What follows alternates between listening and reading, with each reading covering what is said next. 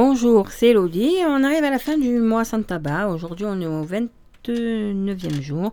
Nous sommes à la fin du mois de novembre. Et oui, déjà presque un mois, jour pour jour, que vous avez commencé à arrêter de fumer et que vous suivez mes petits reportages en ligne pour vous booster, pour vous aider. Bon, je fais que lire le, le dépillant qu'il y a dans le kit. Et puis, je vous donne quelques conseils aussi. Alors, aujourd'hui, c'est lundi. Ah, on a peut-être du mal à reprendre la route du boulot. Ou comme on est confiné, en espérant bientôt on sera déconfiné, ben on, fait peut-être du télétravail chez soi. Voilà, bon. Alors aujourd'hui, le temps passé assis. Ne restez pas assis trop longtemps, prenez le temps de marcher un peu, toutes les deux heures. Entre le télétravail, les enfants à garder à la maison ou l'arrêt de nos activités habituelles, nous sommes nombreux en ce moment à passer plus de temps chez nous et à rester plus souvent en position assise ou allongée. Alors, ces temps sédentaires ne sont pas favorables à notre santé. En plus d'une activité physique régulière, 30 minutes par jour pour les adultes, il est aussi nécessaire de limiter le plus possible le temps passé assis au cours de la journée. Mais pas de panique, voici des conseils simples pour y arriver. Bon à savoir, on peut être actif et sédentaire à la fois. Une personne peut bouger 30 minutes par jour, atteindre la recommandation de l'activité physique et tout de même être très sédentaire. Il passerait de son temps assis ou allongé par exemple. Toutes les occasions sont donc bonnes pour bouger.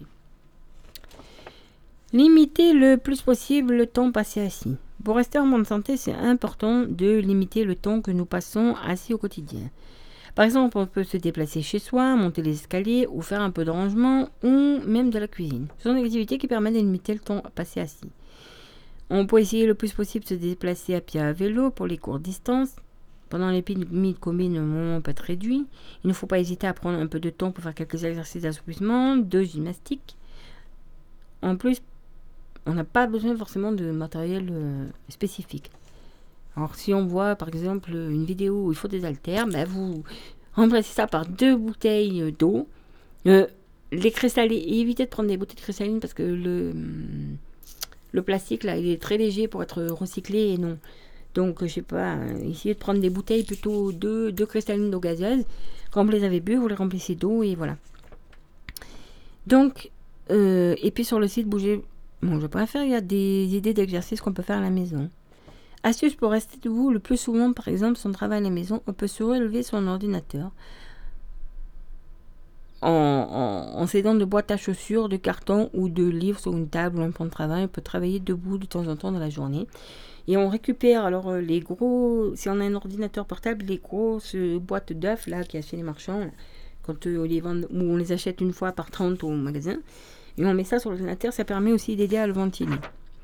On rompre la sédentarité toutes les deux heures en temps normal et toutes les 30 minutes où on passe plus de temps à la maison, notamment en, confinement. Euh, en temps normal, il est recommandé de rompre la sédentarité toutes les deux heures. Si on reste souvent à la maison en ce moment où c'est en télétravail, il est recommandé d'interrompre le temps passé toutes les 30 minutes. Par exemple, de mettre une alarme sur son téléphone pour se rappeler de se dégourdir le gambette, de se lever pour passer ses coups de fil en marchant, aller faire du thé, s'étirer, cligner des yeux si on est souvent euh, devant. Quelques idées d'exercices à faire chez soi, même assis. Assis, pour en compte, on peut faire des abdominaux. Assis sur une chaise, son dossier, le dossier, les pieds sur le sol. Le dos droit. Remonter les genoux jusqu'à hauteur de la poitrine tout en inspirant. Utiliser ses mains pour rapprocher son genou si nécessaire. Bon, 15 fois, alors, c'est une jambe euh, et puis on change de jambe. Pour les pectoraux, prendre un cahier ou un livre. Placez les deux mains de chaque côté, paume face à face. Ensuite, poussez les deux mains assez fort afin de contracter les pectoraux. Bon, il faut tenir 5 secondes. Hein. Pour faire une pause de 2 secondes, répétez 5 fois. Et par exemple, pour les jambes et les genoux, alors levez et pliez la jambe à 90 degrés au niveau du genou. Effectuez des 10 rotations du tibia vers la droite puis 10 vers la gauche. Reposez la jambe et faire pareil euh, avec euh, l'autre jambe. conclusion, malgré cette période qui favorise la sédentarité, il est bon de se rappeler de bouger au cours de la journée. 21e jour, votre porte-monnaie n'est pas trop lourd, c'est le moment de souffler. Le saviez-vous S'obliger à souffler dans une paille en carton est une technique efficace de respiration lorsqu'on veut retrouver son calme.